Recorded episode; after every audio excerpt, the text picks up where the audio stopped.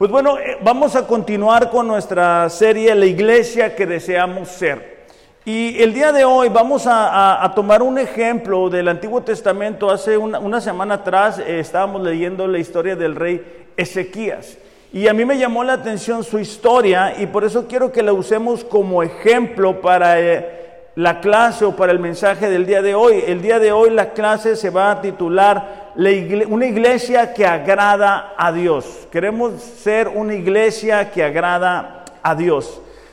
Nos vamos a enfocar en Segunda de Reyes capítulo 18 versículos del 1 al 7. Segunda de Reyes 18 del 1 al 7 dice, en el año tercero de Oseas, hijo de Elá, rey de Israel, comenzó a reinar Ezequías, hijo de Acaz, rey de Judá. Solamente mm, a manera de resumen, recordarán que en este tiempo ya el reino está dividido. Está el reino de Israel y el reino de Judá, así se le identifica, el reino del norte y el reino del sur. Por eso es que hace referencia al rey de Israel llamado Oseas, para ubicarnos en el tiempo. Tenía 25 años, dice, cuando comenzó a reinar y reinó 29 años en Jerusalén. El nombre de su madre era Abí, hija de Zacarías. Fíjate en la siguiente parte y te voy a invitar a que lo puedas subrayar en tu Biblia, de preferencia en color verde si tienes una pluma. Dice, Ezequías hizo lo que era agradable a los ojos de Dios, igual que su antepasado David. Ahora, ¿cómo, cómo ¿Cómo podemos vivir una vida que agrade a Dios? ¿Cómo podemos cada uno de nosotros tener una manera, una conducta, un comportamiento que podamos estar confiados que la manera en que lo estamos haciendo es agradable delante de Dios? Porque a veces decimos, no, pues bueno, Dios es amor, Dios me entiende, no pasa nada, hago lo que quiero y, de todas maneras Dios me ama. Vamos a ver eh, qué es lo que hizo a este rey diferente de sus antecesores. Quitó los lugares altos, derribó los pilares sagrados, cortó la acera. También hizo pedazos la serpiente de bronce que Moisés había hecho. Cuando, cuando el, pueblo de Israel se revela en uno de los capítulos, ¿verdad?, del Éxodo, eh, Dios le dice, ¿sabes qué? A Moisés, haz una serpiente de oro y el que la vea con fe va a sanar. Okay. Bueno, era nada más apuntando hacia un futuro, hacia lo que la fe en Jesucristo nos iba a poder entregar. Ah, bueno, pues ellos, los israelitas, dice, en aquellos días le quemaban incienso y la llamaban Neustán. Habían hecho un ídolo de algo que Dios había hecho para traer sanidad en determinado momento. Ezequías dice, confía en el Señor, Dios de Israel, Después de él no hubo ninguno como él entre todos los reyes de Judá, ni entre los que fueron antes de él. Fíjate la siguiente parte, porque se apegó al Señor. No se apartó de él, sino que guardó los mandamientos que el Señor le había ordenado a Moisés.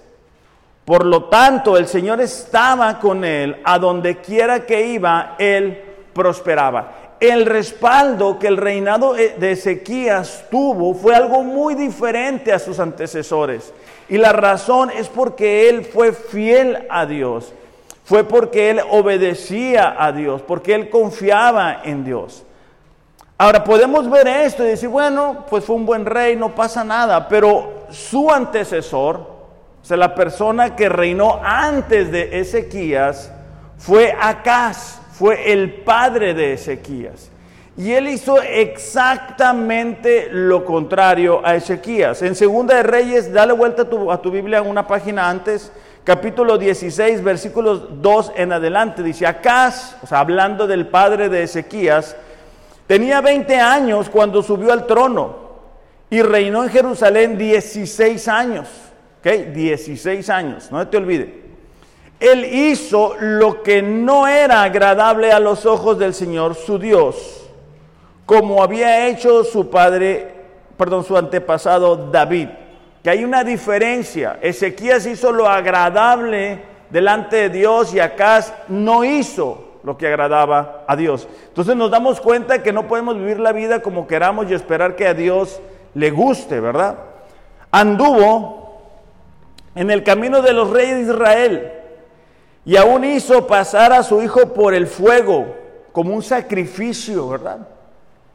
Conforme a las abominaciones de las naciones que el Señor había arrojado de delante de los israelitas. Sacrificó y quemó incienso en los lugares altos, en las colinas y debajo de todo árbol frondoso. Es decir, Acaz promovió la idolatría. Acaz abrió la puerta, ¿verdad?, para que el, enemigo entrara al reino, a la tierra que Dios le había entregado a, Israel. Y trajo todo lo que Dios dijo que no permitieran que entrara. Acaz tomó la plata y el oro que se hallaba en la casa del Señor y en los tesoros del rey y envió un presente al rey de Asiria. Ahorita vamos a ver por qué esto es importante. Solamente les quiero adelantar lo que sigue. En aquel tiempo había reinos que eran más poderosos que otros e iban conquistando, perdón, naciones. Este era el tiempo en el cual Asiria, Asiria era quien iba conquistando terrenos, eran conocidos por su crueldad, porque destruían naciones, eh, cuando conquistaban a una nación, a los soldados les cortaban los brazos, las piernas, los hacían sufrir, los exponían en las explanadas para que las otras naciones vieran lo que les podía suceder si no se sometían a Siria. Entonces Acaz, él dijo, yo no quiero problemas, y él agarra todo lo, lo que estaba en la casa del Señor, todo, ¿se acuerdan lo que Salomón había hecho de oro? Y él lo agarra y se lo entrega al rey de Asiria. Él dice, yo no quiero problemas. Esto lo podemos ver y decir, ah, mira qué mal acá. Pero muchas veces nosotros tomamos las bendiciones que Dios nos ha dado y le damos un mal uso. Tomamos eso que Dios nos había traído para nuestro bienestar y le damos un uso equivocado. Fíjate, en el versículo 10 ya, vimos que Acaz trajo la idolatría, pero no se quedó ahí. El rey Acaz fue a Damasco a ver a Tiglat-Pileser, rey de Asiria, que recordemos que Asiria era quien estaba conquistando terrenos. Acaz agarra el oro del templo del Señor y se lo manda como, como el pago, ¿verdad? Era un impuesto para que no fueran conquistados ellos. Entonces él va a ver a este rey Dice, y vio el altar que estaba en Damasco. Y el rey Acaz envió al sacerdote Urias el diseño del altar y su réplica conforme a toda su hechura. Ok, o sea, este rey no conforme, no conforme con introducir la idolatría, no conforme con agarrar lo que Dios les había dado y enviárselos al rey de Asiria, él va, ve al, vamos a decir, al presidente de esa nación y dice, ok, entonces la razón por la cual Asiria está conquistando terreno, le está yendo bien, es por sus dioses. Entonces él en aquel tiempo no se usaban los celulares, pero le tomó una fotografía mental, por decirlo de alguna manera, y se lo envía al sacerdote para que cuando él llegue, él haga un altar similar. Entonces estaba llevando a una nación entera al precipicio. Estaba introduciendo la idolatría, prácticamente la estaba volviendo un ídolo nacional. En medio de todo eso es cuando Ezequías entra. Estamos hablando que fueron 16 años en los cuales Acaz estuvo atrayendo este tipo de prácticas. Y el ser humano se acostumbra a las cosas. el ser humano es alguien de hábitos, de costumbres. Entonces imagínate que Ezequías llega y hace esta revolución. Comienza a quitar la idolatría. Después de 16 años comienza a traer de nuevo a la nación a Dios. Comienza a provocar un avivamiento en esta nación que estaba literalmente muerta espiritualmente hablando. Y esto es bien importante para nosotros. ¿Por qué? Porque Dios busca restaurarnos, pero eso va a tomar tiempo. Si hemos descuidado nuestra relación con Dios y, pensamos, ¿verdad? Bueno, ya con que vaya el domingo, ya con eso, va a tomar mucho más. Va a tomar esfuerzo. Va a tomar compromiso. La nación de, Judá eh, estaba eh, moralmente mal, económicamente mal, materialmente mal, pero sobre todo y lo más importante y de donde surgía todo es que espiritualmente estaban mal. Había un cansancio, había adversidad, había conformismo, había desánimo, había incredulidad, había orgullo, había pecado, había consecuencias. Y todo eso estaba permeando la cultura de una nación. Y es peligroso para nosotros que digamos, bueno, así estoy bien. Ni muy, muy, ni tan, tan, ¿verdad? Como dice el dicho. No me voy a, comprometer tanto con Dios, voy a estar un poquito más atrás. Y, debido a eso no logramos vivir vidas que agraden a Dios. Ahorita María, mi esposa, nos hablaba ¿verdad? del sacrificio de Jesús. Se pagó un alto precio por cada uno de nosotros para que podamos vivir a la altura de ese llamado. Fuimos tan preciados para Dios que Él derrama la sangre de Jesús. Y conforme eso hace clic en nosotros, como eso hace conciencia dentro de nosotros, debemos aprender a vivir de una manera diferente.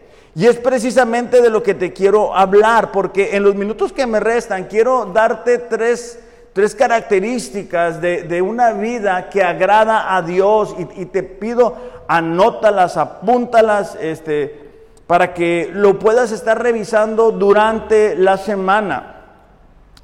La primera característica de de una vida que agrada a Dios puede ser muy básica, pero a veces se nos olvida, es que tenemos que confiar en Dios.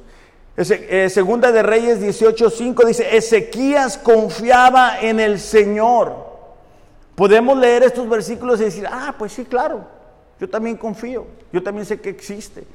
Pero imagínate tomar a una nación en, en, en bancarrota, con problemas por todos lados, con un enemigo que viene conquistando naciones alrededor de ti, que te está amenazando, que te está amedrentando, que te está asustando. La vida como creyentes es por fe. De hecho, cuando entregamos nuestra vida a, Dios fue por fe. Dice la Biblia, ¿verdad? Que el justo por la fe vivirá. Todos los días tenemos la oportunidad de confiar en Dios. La palabra dice, ¿verdad? Busca el reino de Dios y su justicia y todo lo demás vendrá por añadidura. Cuando nosotros buscamos a Dios primero que todas las demás cosas, eso es confiar en Dios. Cuando tú lees en la Biblia algo y tú lo crees y tú lo aplicas, eso es confiar en Dios. Cuando tú eres fieles en tus ofrendas, en tus diezmos, eso es confiar en Dios, porque numéricamente no te va a hacer sentido. Cuando aplicas algo a tu matrimonio que leíste en la palabra de Dios, eso es confiar en Dios. Estamos batallando a, nivel eh, mundial con los, con los matrimonios, con la familia, los matrimonios están separando y Dios nos da una solución para cada uno de los problemas que estemos enfrentando.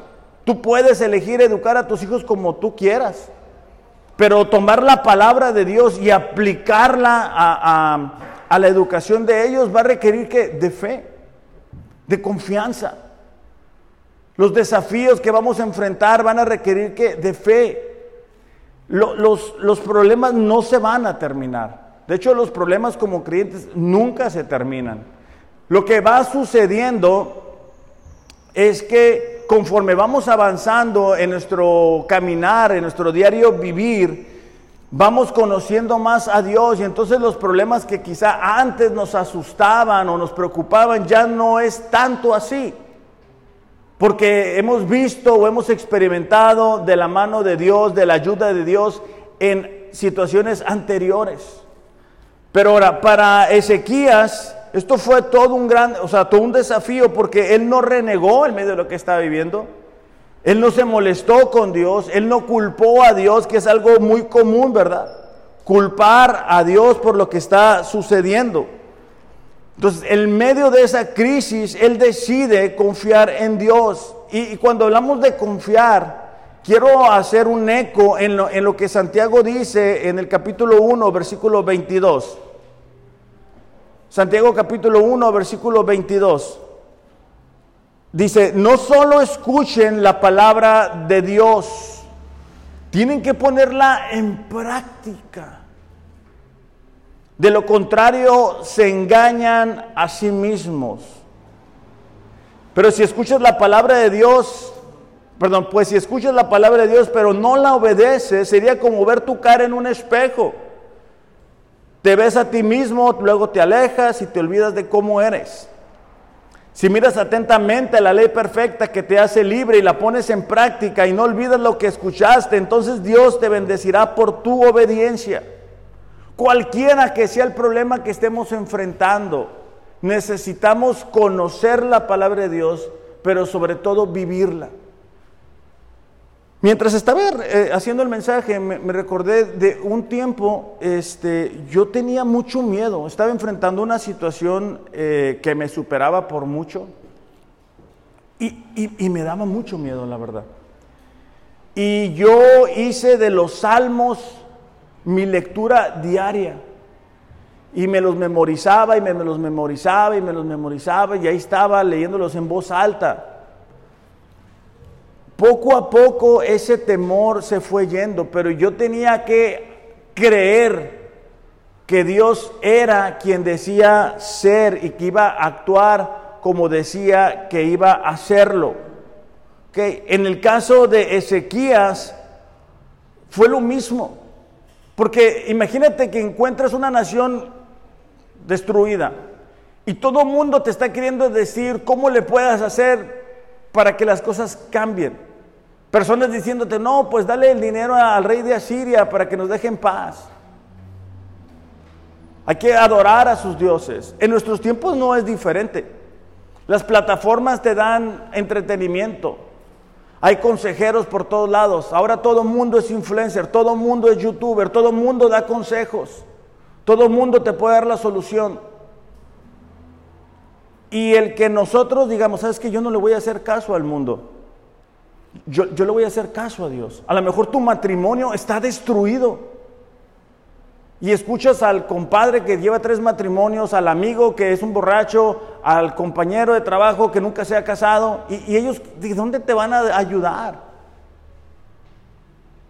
Entonces,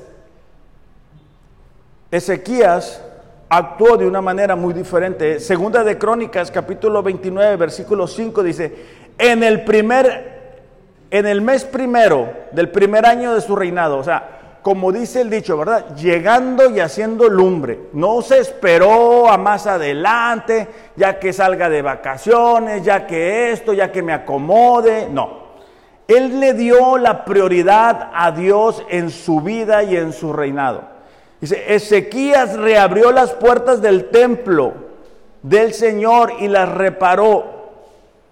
Ahora, ¿por qué las reabrió? Pues fácil, porque su padre la cerró. Leímos que fueron 16 años de oscuridad espiritual. Entonces él se da cuenta que el primer problema que la nación tiene es que el templo que Dios había diseñado para que se llevara ahí a cabo la adoración, se entregaran las ofrendas, se ofrecieran los sacrificios, estaba cerrado. No había comunicación entre la nación de Israel y Dios. Y muchas veces así estamos en nuestras vidas. No hay comunicación entre nosotros y Dios porque andamos corriendo, tenemos trabajo, tenemos cosas que hacer, andamos con los hijos, tenemos problemas, tenemos que hacer pagos y no hay comunicación. Las puertas están cerradas y nuestra comunión con Dios se resume a un Dios, ayúdame. Más adelante vamos a ver que la iglesia que deseamos ser es que una iglesia que ora y que adora. Pero por lo pronto quiero dejarte claro que Ezequías fue a lo básico, fue a lo práctico. Dijo, ¿sabes qué? El templo está cerrado, el templo está destruido, no hay comunicación entre nosotros y Dios. Versículo 4 dice, convocó a los sacerdotes y a los levitas a encontrarse con él en el atrio al oriente del templo y les dijo, escúchenme, purifíquense ustedes, purifiquen al templo del Señor, Dios de sus antepasados, quiten del santuario todos los objetos contaminados. Fíjate la siguiente parte. Nuestros antepasados fueron infieles, haciendo lo malo a los ojos del Señor nuestro Dios. Abandonaron al Señor y el lugar donde Él habita y le dieron la espalda. Él estaba asumiendo la responsabilidad. Él estaba diciendo, estamos como estamos por nuestra culpa, por nuestro pecado, porque no hemos sido obedientes, porque Dios no es lo más importante para nosotros. También cerraron las puertas de la antesala del templo, apagaron las lámparas, dejaron de quemar incienso, de presentar ofrendas quemadas. Por eso el enojo del Señor ha caído sobre Judá. Estoy en el versículo 8. Él, dice, los hizo objeto de espanto, de horror y de ridículo, como ustedes pueden ver con sus propios ojos. Debido a eso, nuestros padres murieron en batalla y nuestros hijos e hijas y esposas han sido capturados. Ok, Ezequías tenía que dar pasos de fe en medio de sus circunstancias. No era sencillo, pero él encontró que era el camino a seguir. Dios quiere poner nuestras vidas en orden, nuestras prioridades en orden, de manera personal, como matrimonio, en nuestras relaciones con nuestros hijos, en todo lo que hacemos. Él debe de ser el centro. Y para que Él sea el centro, tenemos que aprender a confiar en Él en los diferentes desafíos. No comernos las uñas, no a preguntarle a, las redes. Pregúntale a Dios, ¿qué puedes hacer? ¿Qué puedo hacer como, como cristiano? ¿Cómo puedo madurar? ¿Cómo puedo crecer en mi adoración? ¿Cómo puedo tener un mejor matrimonio? ¿Cómo puedo ser una cristiana más comprometida? ¿Cómo le puedo hacer? Segunda de Reyes 18:30 nos muestra cómo el rey de, Asiria comienza a provocar el temor en esta nación. Estamos hablando que en los primeros días Ezequías comienza a restaurar, abre el templo, le dice a los levitas, tienen que santificarse, tienen que purificarse para Dios. Pero el enemigo no se va a quedar de brazos cruzados. Fíjate el mensaje que, envía el rey de Asiria. Dice, no permite, estoy en 2 Reyes capítulo 18, versículo 30. No permitan, dice, que los haga confiar en el Señor diciéndoles, está hablándoles a la nación. Con toda seguridad el Señor nos librará. Esta ciudad, dice, nunca caerá en manos del rey asirio el rey de Asiria estaba diciendo, no dejen que Ezequiel los engañe. Los vamos a conquistar, no pueden hacer nada. Y eso es el enemigo hablándote todos los días, diciéndote, ah, no puedes, siempre vas a hacer lo mismo, no tienes oportunidad, trayendo culpa, trayendo condena, nunca vas a avanzar, siempre va a ser la misma. Quédate ahí, Quédate donde estás, no te comprometas con Dios, no te comprometas con la iglesia, quédate ahí en la silla, bien a gusto. Versículo 32, no escuchen a Ezequías cuando trate de engañarlos al decir, el Señor nos librará. Las mentiras del enemigo siempre son las mismas. O sea, él no ocupa hacer un truco nuevo porque le funcionan. La única forma que Él tiene para hacer que nosotros nos desviemos del camino de Dios son mentiras. De ahí la importancia de leer la palabra de Dios para poder distinguir, esto es verdad o esto no es verdad. No, es que yo siento esto. Eso no importa. A veces nos podemos sentir de cierta forma y eso no significa que seamos. Yo muchas veces me sentí como el Iron Man y nunca fui. Hay veces que me he sentido muy mal, que me he sentido incompetente, que me he sentido culpable. Pero eso no significa que esa sea la realidad. La respuesta de Ezequías ante semejante amenaza de una nación tan grande como Asiria es lo que muestra su nivel de confianza. En Segunda de Reyes, capítulo 19, versículo 14, nos cuenta que Sennacherib no conforme con mandar personas, después le manda una carta buscando intimidar a Ezequías. Ezequías tomó la carta y la leyó. Dice, luego fue al templo, estoy en Segunda de Reyes, capítulo 19, versículo 14. Extendió la carta delante de Dios. Eso implica para nosotros que confiar en Él, confiar en Dios, va a llevarnos a decir, Señor, aquí está esta situación. ¿Qué, qué quieres que haga? ¿Cómo lo, ¿Cómo lo podemos resolver? Porque yo me siento así, porque yo me siento culpable, yo siento que no vale la pena, que me esfuerzo y de nada sirve. Yo siento que no estoy avanzando. El problema es que muchas veces permitimos que el enemigo siga enviándonos pensamientos y más pensamientos y más pensamientos. Eh, versículo 15, y oró diciendo, Dios de Israel, tú tienes tu trono sobre los querubines, tú eres el único Dios de todos los reinos en la tierra, tú eres el creador del cielo y de la tierra préstanos atención. Básicamente le estaba diciendo, Dios, ayúdanos. ¿Cuándo fue la última vez que tú oraste así? O sea, ¿cuándo fue la última vez que tú dices, Señor, no, no sé qué hacer con esto? Necesito que me ayudes. Préstanos atención, dice, mira lo que está sucediendo. Gracias. Ahora, oh Señor Dios nuestro, rescátanos de su poder. Así dice, todos los reinos de la tierra sabrán que solo tú eres Dios. Ezequías estaba diciendo, Señor, el enemigo nos supera, el enemigo es más fuerte. El enemigo ha conquistado otras naciones.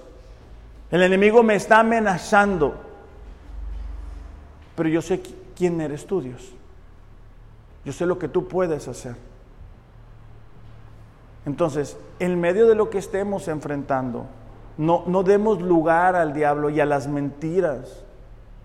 Si estamos batallando una vez más como matrimonio, bueno, vamos a orar juntos. Si estoy batallando con ciertas situaciones, no me alcanza el tiempo, voy a orar a Dios. Eso es confiar en Él. Eso es darle el primer lugar. Buscar primeramente lo que Él tiene que decir. Salmos 37, 5 dice, entrega al Señor todo lo que haces. Confía en Él y Él te ayudará. Ahora, ¿qué pasó en medio de esta situación? Segunda de Reyes 19:35 esa noche el ángel del Señor fue al campamento asirio y mató a 185 mil soldados. Cuando los asirios que sobrevivieron se despertaron a la mañana siguiente, encontraron cadáveres por todas partes. Senaquerib, rey de Asiria, salió y regresó a su tierra y habitó en Nínive. Aquí no dice, pero sus propios hijos lo mataron. Eh, esto es importante porque esa situación que para Ezequías y, la nación de, Israel era abrumadora, Dios lo resuelve en un instante. Hay situaciones que para nosotros son muy grandes, muy difíciles. No tenemos los recursos, no tenemos la fuerza, no tenemos lo que se necesita. Pero tenemos lo más importante que es nuestro Dios. Nuestro Dios sí puede ayudarnos a superar esas adversidades. Ahora, no únicamente confió en Dios. Segunda de Reyes 18:6 dice que permaneció fiel al Señor en todo. La Nueva Biblia de las Américas dice que se apegó al Señor. Permanecer es mantenerse sin cambios en un determinado estado, condición o situación. Es decir, Ezequías no buscaba a Dios un, día a la semana. Ezequías buscaba a Dios todos los días. Él, fue fiel al Señor. Una persona fiel es una persona que es firme, que es constante en sus convicciones y en sus actos. O sea, no es que un día te dice una cosa y mañana te dice otra cosa y ya pasado mañana ya se le olvidó lo que te dijo. Proverbios 26 dice, muchos se dicen ser fieles, pero ¿quién podrá encontrar uno realmente digno de confianza? Muchas personas dicen que son fieles a Dios. En segunda de Crónicas, capítulo 29, versículo 10, fíjate lo, lo que hace Ezequías cuando está en medio de toda esa limpieza del templo, acomodando todas las cosas. Segunda de Crónicas 29, versículo 10. He decidido, dice, en mi corazón hacer un pacto con el Señor, Dios de Israel, para que el ardor de su ira se aparte de nosotros. Ezequías dijo, ¿sabes qué? Yo he decidido comprometerme con Dios cuando las circunstancias eran adversas, cuando la nación estaba en bancarrota, cuando había problemas económicos, cuando el enemigo estaba tocando las puertas, cuando le llegaban noticias de todos los días, ¿verdad? De todos los frentes. ¿Sabes qué? Asiria sigue avanzando, Asiria sigue eh, conquistando más terrenos cuando recibe cartas de intimidación. La fidelidad es una virtud que como creyentes necesitamos desarrollar todos los días. De hecho, Santiago dice, el hombre de doble, ánimo e inconstante en sus caminos no conseguirá nada. Debemos aprender a ser fieles en el proceso. Ahorita Mariel este, comentaba, ¿verdad? Podemos ver el avance que tienen aquellas personas que vienen los martes, que vienen los miércoles, que se exponen, que están leyendo la Biblia en un año, que van y rinden cuentas, que dicen, hey, pastor, estoy aquí, estoy acá, estoy avanzando, estoy, batallando con esto. Esa es la iglesia que deseamos ser, una iglesia que busque agradar a Dios, que cada uno de ustedes en, en, su casa, en su matrimonio, en su trabajo, en todo lo que ustedes hacen, busquen agradar a Dios que sean fieles. Yo lo he dicho en otras ocasiones, yo no soy el Espíritu Santo. Yo no puedo abrirles la Biblia y hacerlos que lo hagan. Yo cumplo con mi responsabilidad de decirles, hey, vamos a leer la Biblia. Yo cumplo con decirles en el grupo de hombres, hey, ¿qué onda? Buenos días, Dios me habló de esta forma. Pero yo no puedo ir a donde ustedes están y decir, contesta el mensaje, despierta, ponle algo, pon ok, una manita. Nada. Necesitamos a, ser fieles.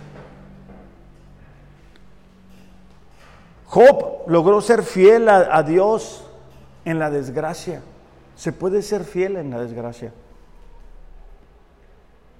José pudo ser fiel a Dios en la tentación. Todos los días vamos a ser tentados. y, cuando hablamos de tentación, no únicamente me refiero al área sexual. Porque a veces decimos, ah, sí, el tentación, ¿verdad, José? Y no, no, no. El diablo te va a tentar. Te va a decir, no obedezcas a Dios. No, des tus diezmos. No vayas a la iglesia. No rindas cuentas. No leas la Biblia. Eso es una tentación. Y cada uno de nosotros tiene áreas débiles. Las tentaciones de Ernesto no son mis tentaciones.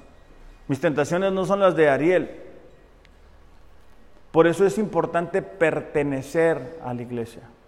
Porque yo puedo decir, hey, ¿sabes qué? Eh, Martín, ayúdame a orar por esto. Estoy, enfrentando esta situación. Oye, Eduardo, ayúdame con esto.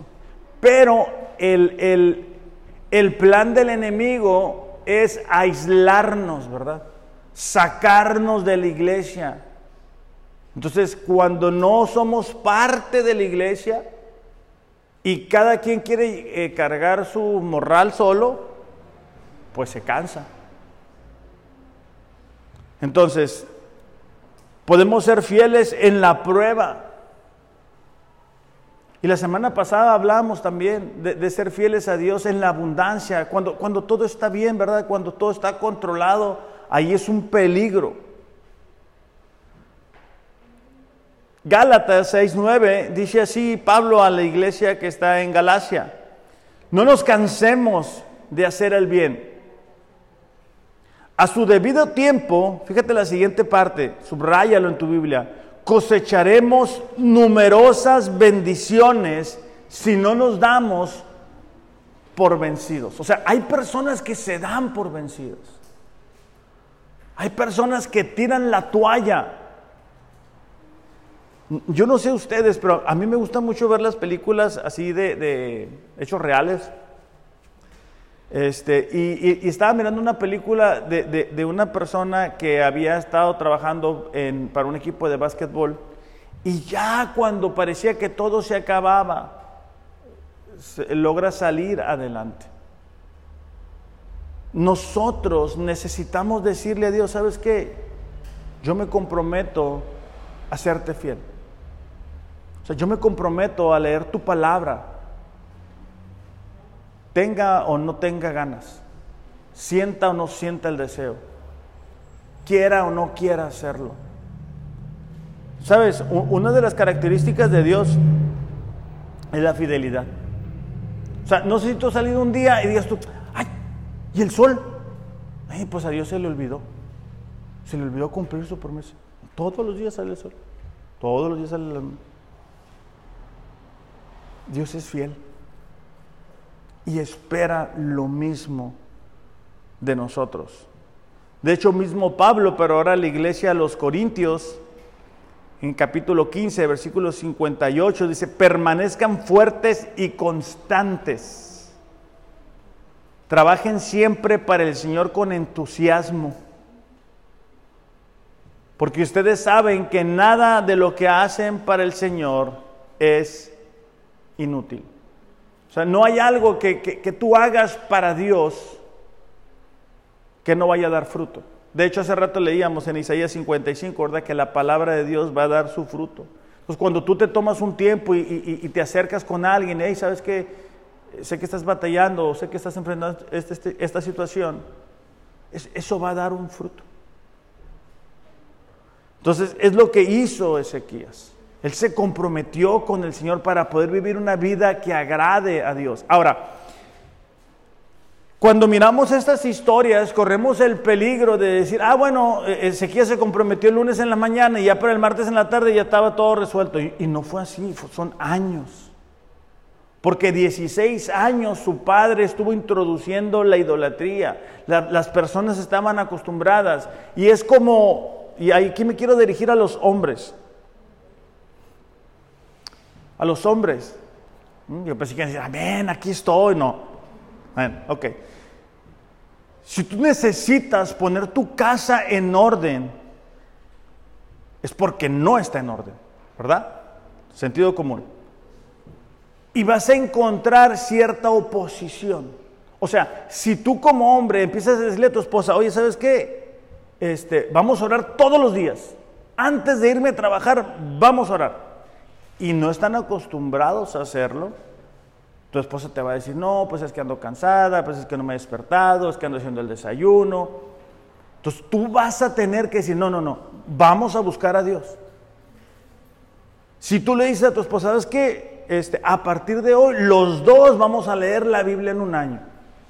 Y, vamos a, platicar de eso, vamos a leer, vamos a comentar, oye, ¿qué onda? ¿Qué te habló Dios? ¿Qué te dijo Dios? Y, obviamente no está sucediendo, pues va a requerir un esfuerzo extra. Si tú le dices a tu hijo o a tu hija, ¿sabes qué? Necesito que te comprometas con Dios. Ah, bueno, va a requerir esfuerzo. Por eso es más cómodo no hacer nada. Por eso mucha gente no hace nada. Porque el cambiar los hábitos, el cambiar las costumbres, es difícil. Por eso Pablo a los Gálatas le dicen, ¿sabes qué? Si, se siguen esforzando, si no se cansan, van a cosechar numerosas bendiciones.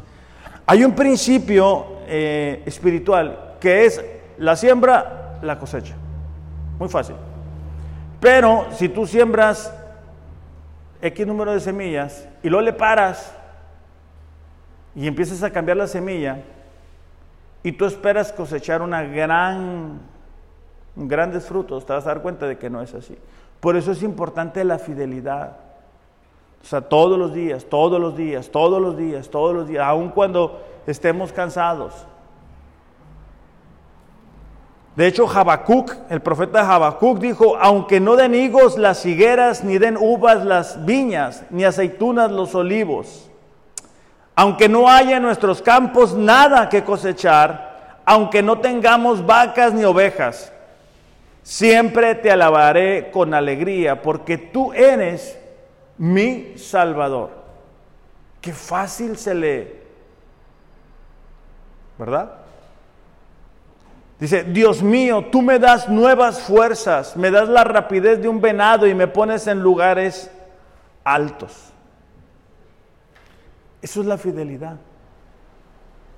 Ese es el compromiso. Entonces Ezequías confió en Dios en medio de los desafíos, fue fiel a Dios en el proceso, y número tres es obedecer.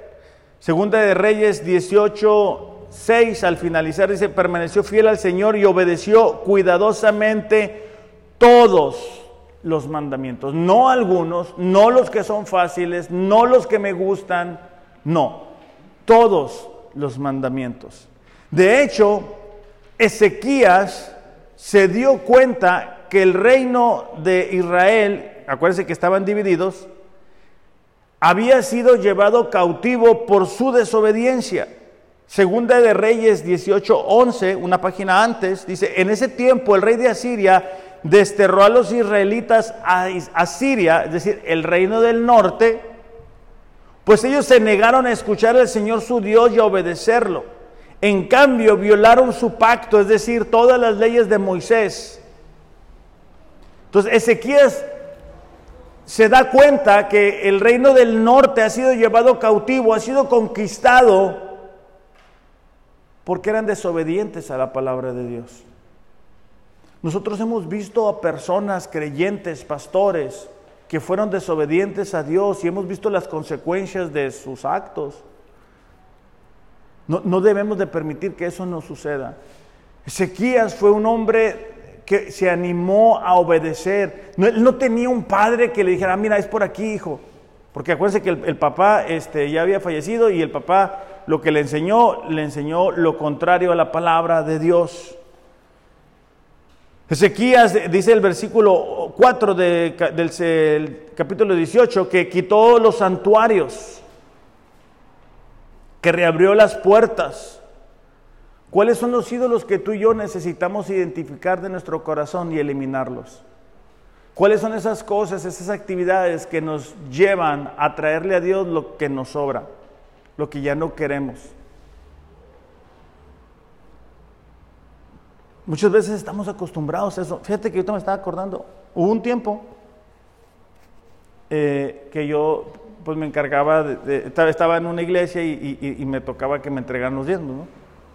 Y me llamaba la atención que, una persona daba lo que le sobraba, las moneditas y así. Y, yo recuerdo haberle dicho, oye, ¿por qué lo haces así? No, pues es la misma. Digo, pero ¿por qué le traes lo que te sobra? Yo porque ya tenía confianza con esa persona. Nunca lo logré entender. O sea, no logré entender por qué él era así. Y muchas personas viven así. Le, dan los cinco minutos del día que ya no quieren a Dios. Pero sí están esperando una grande cosecha de bendiciones. Si quieren que Dios les responda. O sea, Dios no es el centro de sus matrimonios, pero si quieren tener un buen matrimonio, pues ¿cómo? Si quieren que Dios los guarde, los proteja, pero no tienen tiempo para leer la Biblia. no tienen tiempo para ejercer el compañerismo con otros miembros de la iglesia. La, obediencia es como, como una cerca alrededor de nuestras vidas. Job capítulo 1, versículo 8, ya con esto voy a terminar. Dice, el Señor le preguntó a Satanás, ¿te has fijado en mi siervo Job? Es el mejor hombre en toda la tierra. Es un hombre intachable, de absoluta integridad. Tiene temor de Dios y se mantiene apartado del mal. Satanás le respondió, sí, pero Job dice, tiene una buena razón para temer a Dios. Siempre, dice, has puesto un muro de protección alrededor de él, de su casa y de sus propiedades. Has hecho prosperar todo lo que hace. Mira qué rico es, dice. O sea, Satanás es más consciente a veces que los creyentes del respaldo, de la protección, del cuidado que hay en nuestras vidas cuando somos obedientes a Dios. De hecho, Reina Valera dice, ¿acaso Job te, te teme en balde? O sea, no, no, hay una respuesta de parte de Dios cuando somos obedientes. Entonces, la, la, misión para nosotros, iglesia, es que podamos revisar estas tres características del rey Ezequías, de cómo logró confiar en Dios en medio de las pruebas, cómo Él se mantuvo fiel en el proceso y cómo Él logró mantenerse obediente, cambiando las costumbres, cambiando las formas de su padre. A lo mejor algunos de nosotros no tuvimos la bendición de tener un padre cristiano, pero eso no es una justificación para tratar mal a nuestra esposa, para tratar mal a nuestro esposo, para tener eh, relaciones eh, equivocadas con nuestros hijos o con las personas que nos rodean. Entonces, es, el deseo mío, ¿verdad? Y creo que también del de Dios, que podamos cada uno de nosotros vivir de forma que agrademos a Dios en todo. ¿Qué les parece si, si para despedirnos solamente oramos para que podamos aplicar lo que hemos estudiado? Dios, te damos gracias en esta mañana, gracias por tu amor, por tu fidelidad, por tu paciencia. Señor, estamos convencidos que si no fuera por ti, Señor, el día de hoy no pudiéramos estar aquí. Estamos convencidos de tu amor, de tu cuidado, de tu protección para con cada uno de nosotros. Padre, queremos ser una iglesia que te agrade en todo, Padre. Ayúdanos a confiar en ti. Ayúdanos a permanecer fieles a ti, Señor, cuando nos esté yendo bien, cuando nos esté yendo mal cuando enfrentemos las pruebas, cuando enfrentemos tentaciones. Y Dios, ayúdanos a mantenernos en obediencia a tu palabra en todo momento. En el nombre de Jesús, Padre, te lo pedimos. Amén. Iglesia, que tengan un excelente, excelente domingo. Reflexionemos acerca de lo que hemos estudiado el día de hoy. Los amo, pero Dios les ama más. Gracias.